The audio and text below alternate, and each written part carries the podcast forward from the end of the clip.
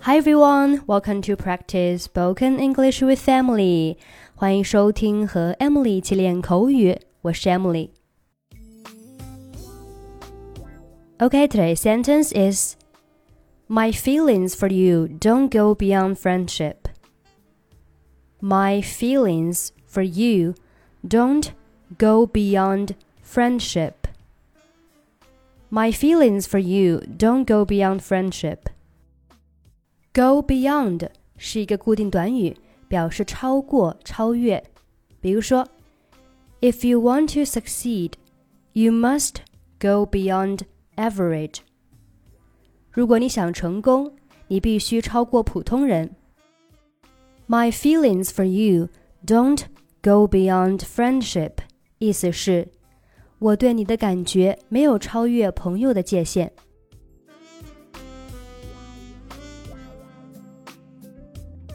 王小姐，如果你不介意的话，我想问你一个问题。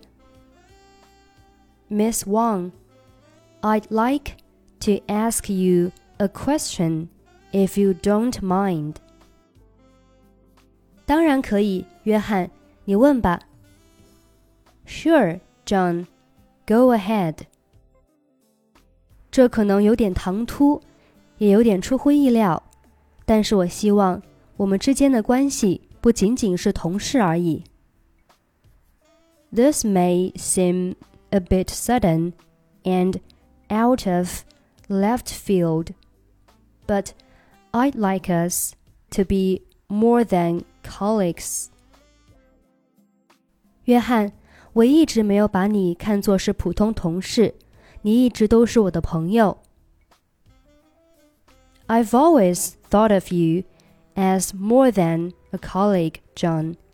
You've always been my friend. 也许我没有表达清楚我的意思，我直说吧。你知道的，我是单身，我希望你愿意嫁给我。Maybe I'm not making myself clear. I'll cut right to the quick. You know, I'm single. I hope you would like to marry me.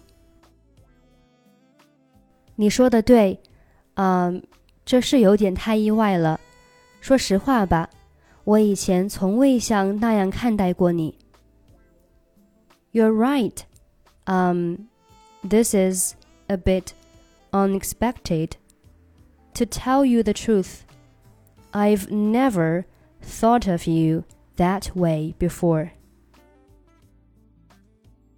意外，是有点儿，不过我有这个愿望已经好久了。Unexpected? Yes, but I've had the wish for a long time.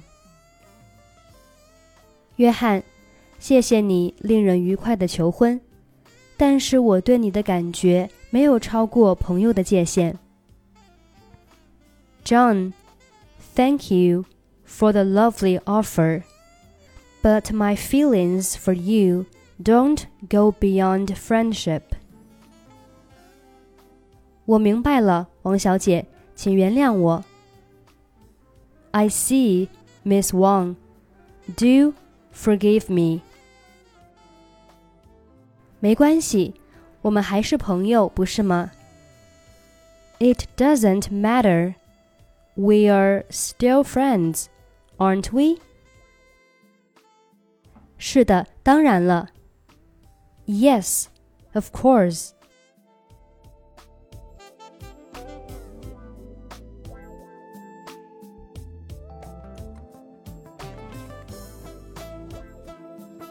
Miss Wang, I'd like to ask you a question if you don't mind. Sure, John, go ahead. This may seem a bit sudden and out of left field, but I'd like us to be more than colleagues. I've always thought of you as more than a colleague, John. You've always been my friend. Maybe I'm not making myself clear. I'll cut right to the quick. You know, I'm single.